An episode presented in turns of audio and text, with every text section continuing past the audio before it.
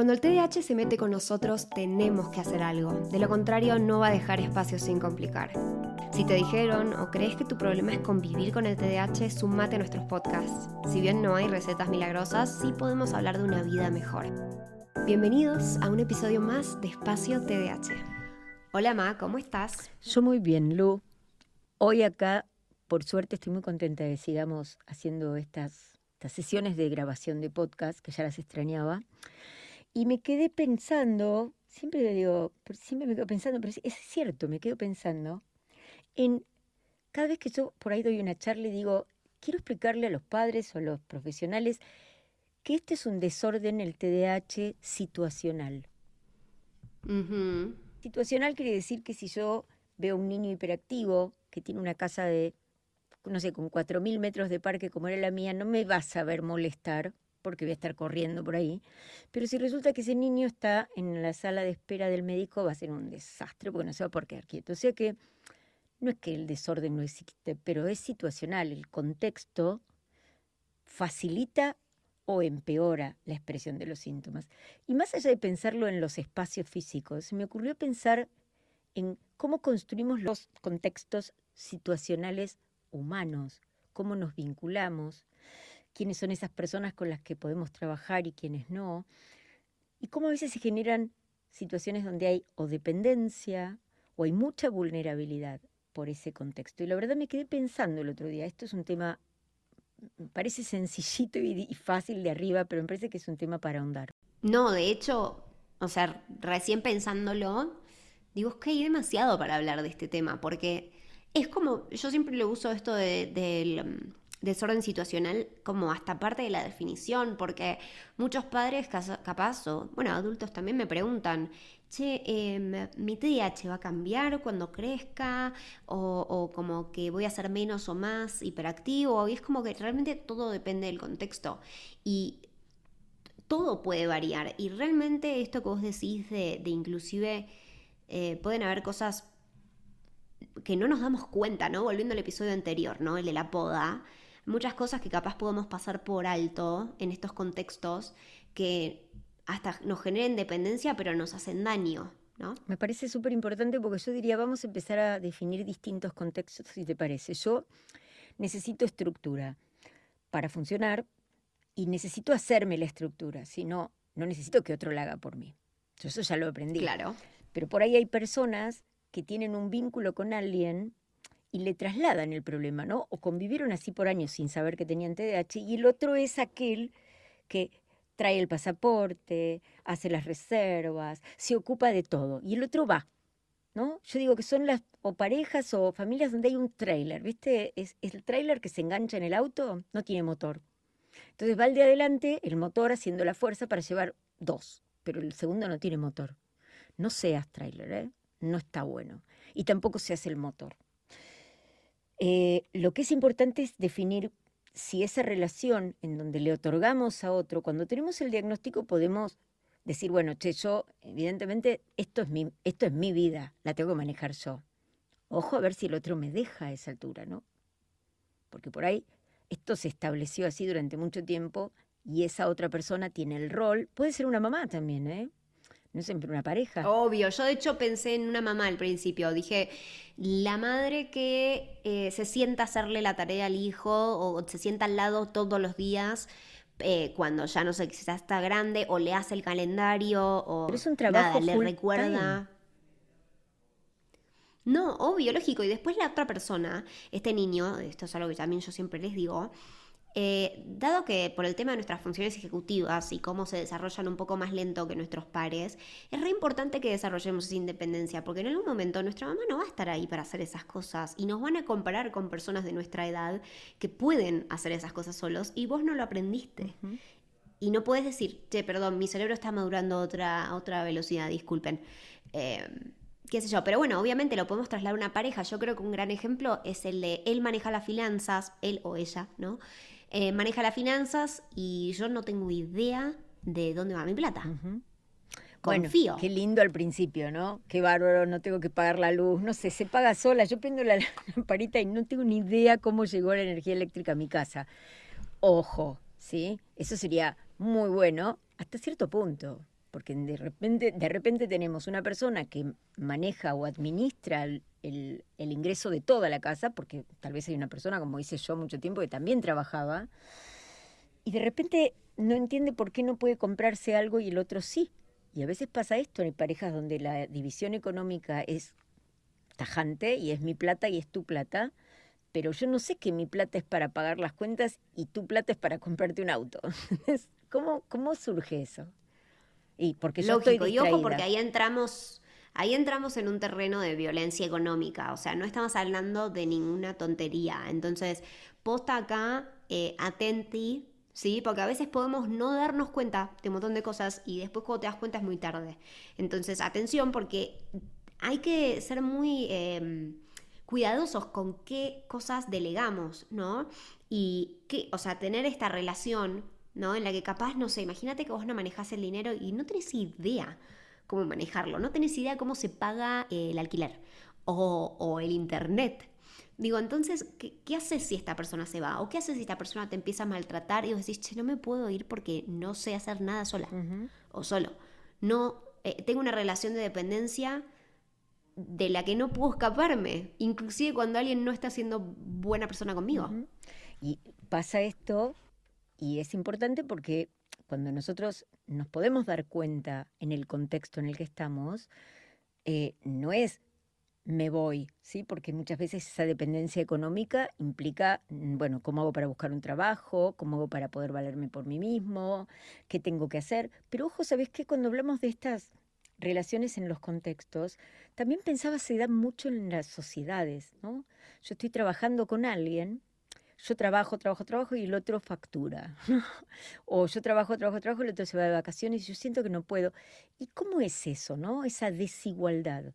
Porque estamos distraídos, porque dependemos de ese otro, porque no podemos atravesar situaciones conflictivas, entonces vamos cediendo, cediendo. Entonces, yo digo, hay un momento, a mí me gustan las metáforas, en que ese vecino pone su cerco un poquito más cerca de mi terreno. ¿Viste en los country que no hay cerco? Bueno, pero como no va a poner cerco, va a poner una planta, ¿no? De repente pone una planta un metro metida dentro y yo digo, ay, me planta una planta, una planta. Después de la planta pone otra y después hace un agujerito y se pone la pileta y después, mira, está metiéndose en mi terreno y yo como, bueno, es mi amigo o es mi vecino, ¿no? Hasta que un día casi prácticamente me echa de mi casa. Entonces, ojo cuando somos no solamente funcionales a otros, sino que esas personas que siempre creímos que son imprescindibles, empiezan a tomar nuestra vida y somos rehenes. Ojo, ojo con eso. No, pues la dependencia no es sana. Y esto me, recuerda mucho al último episodio, el de la poda, ¿no? Eh, y cómo nada, ojalá que en ese momento te des cuenta, pero el contexto, como dijimos, es tan importante porque nuestros genes tienen, o sea, juegan un, juegan un rol muy importante el contexto para cómo se desarrollan en, nuestra vida. Entonces, qué importante es elegir nuestro contexto. Tu contexto también lo puedes elegir. Eh, por ejemplo, yo siempre uso, obviamente, un ejemplo que capaz es muy extremo, pero si en tu casa, por ejemplo, hay personas que utilizan drogas y vivís en un contexto, habitas en un lugar que capaz no es súper favorable, y bueno, podés levantarte e irte. Y eso puede cambiar mucho tus síntomas de tu TDAH, porque es eso, es el contexto en el que estás. Si estás en un trabajo donde capaz no, no tienes un segundo para disfrutar, no tienes un segundo para descansar, estás todo el tiempo pa, pa, pa, pa, sin parar. Tenés eh, jefes o personas en tu trabajo que no te tratan bien, que no te respetan. Eso también puede generar un cambio enorme en tus síntomas de tu TDAH. Entonces, dejando de lado esto que hablábamos, que capaz es más un extremo, lo de la violencia económica, lo de la, violencia en general, las relaciones de dependencia en las que nos metemos a veces, por nuestra percepción baja de autovalor eh, y un montón de otras cosas, pensemos que hay otras cosas que capaz son más leves que también podemos cambiar. Pero sabes que pensaba que hay muchas, cómo se relacionan, ¿no? Esto es como, todo tiene que ver con todo, esto es una red esta. Em, en eso que vos dijiste se me, se, me superponen las, las palabras. Yo decía, hablamos de poda y si me hace la imagen del jardín y vos dijiste podemos irnos y digo, sí, yo siempre uso esa frase en mi consultorio, vos no te veo las raíces, a ver, y los miro así y digo, no, no tenés raíces, no, no sos un árbol, o sea, tenés piecitos, ah, sí, podés caminar. O los hago levantarse y le digo, ¿podés ir a la puerta? Sí. ¿Podés venir? Sí. Y me mira raro y me dice, ah, podés moverte. No, solo quería saber si te podías mover. Porque me hace, me hace sentido ahora decir, ah, te podés mover. Entonces te podés mover, te podés ir. Pero ¿sabes qué nos pasa? Que estamos tan convencidos de que no podemos. Es esa famosa indefensión aprendida que es como ese elefantito que lo ataron de chiquito, ¿viste? Y sigue atado a ese palito. Sí. Entonces, che, empecemos a mirarnos como seres valiosos y si no lo sabes, lo podés aprender. Y damos pequeños pasos, baby steps, porque vamos a poder sentirnos de a poquito más valiosos, pero no es en la cabeza que cambia esto, es en la acción. Tenemos que hacer cosas. Sí. Tenemos que ver resultados. Entonces yo necesito hacer para empezar a, tener un contexto donde, por supuesto, sienta que salgo refortalecido, donde también puedo ser yo quien ayuda, no siempre ser y recibir ayuda, y crezco, pero no contextos donde me siento sometido, dependiente, donde es, bueno, haces esto sí, tal cosa. Sí. Y también me pongo a pensar, ¿no? Las personas con TDAH solemos ser muy sensibles, muy permeables. Yo siempre me describo como una persona muy empática al punto de que capaz solamente con mirarme a mí me pasaste todas tus emociones y yo de golpe me siento recontra mal o recontra bien si me contagiaste alegría. Pero eso también es algo que tenemos que trabajar, porque puede ser buenísimo. La empatía es fantástica, me parece excelente, pero ojo, porque también a veces puede ser un arma de doble filo, porque capaz sos tan empático al punto de que las emociones del otro, los problemas del otro se convierten en tu problema cuando no te corresponde eso. Entonces, aprender a poner un cerquito, ¿sí? Dentro de nuestro contexto, eh, además de que, bueno, hasta cierto punto lo podemos elegir, pero siempre capaz vas a tener a alguien en el trabajo que no te cae súper bien, que es medio choto, siempre va a haber algo que no puedas controlar y que no te guste. Entonces, ¿cómo hacemos para que las acciones de esa persona no, no, no entren de golpe sin permiso a nuestro terreno? Me encantó. Este episodio fue dedicado al que está por llegar la primavera, el mes de septiembre, que es el mejor mes del año, como dice el papel. Y hablamos de la poda en el episodio anterior, lo trajo Luli de nuevo. Hablamos de que no sos un árbol y te podés mover. Y hablamos del cerquito, ¿no? Yo creo que está muy bueno esto en el contexto. Y yo te agregaría otra cosa. Nos estamos olvidando de los contextos naturales que nos hacen tan bien. Cuando vos decís, vamos a un parque, vamos a, o voy al río.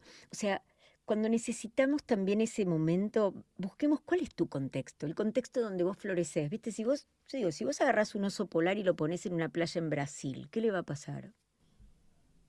No, no creo que la pase muy bien. Casi digo, se va a derretir. se va a morir, muy por.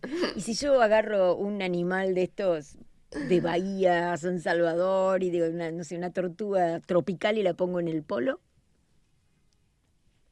y también la va a pasar un toque mal. Tiene que ver con el contexto. Yo creo que todos podemos tener un contexto. Y si vos sos papá o mamá, ¿cuál es el mejor contexto para tus hijos? Si vos estás y sos un adulto, ¿cómo te vas a armar tu mejor contexto? ¿Son las plantas, es animales, es eh, la luz? Yo tengo muy, muy claro ahora que estoy en el piso arriba, en el cuarto que era tuyo, que me hace muy bien tener tanto sol arriba no tenía tanto sol. Y digo, qué importante que es para mí el sol. Entonces, ¿por qué no pensamos en cuál es tu contexto ideal? Nunca va a ser. No, las cosas no son, no se mantienen igual, pero tenemos que tratar de tener en mente cómo es nuestro, cómo es nuestro terreno, cuál es ese contexto en donde funcionamos mejor y mirarlo y estar atentos, que creo que de eso también se trata, el volver a tener atención. Eso me hace acordar a la lista que les hicimos hacer hace unos episodios, bastantes, ¿eh? ya tenemos muchos, no sé cuándo pasó, pero les hicimos hacer una lista de las cosas que les gustan y las cosas que no les gustan. Y yo siempre que me siento medio mal, trato justamente de adaptar mi contexto a algo que me haga sentir mejor. Y voy a esa lista.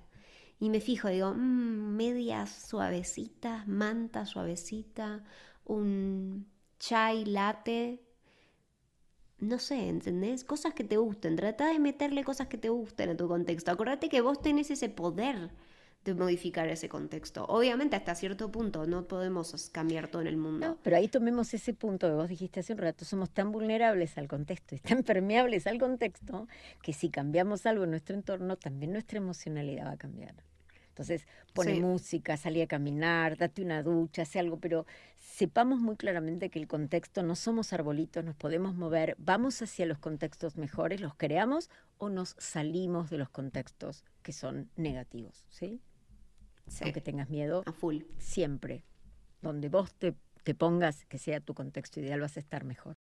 Bueno, hasta acá el episodio de hoy. Espero que les haya gustado.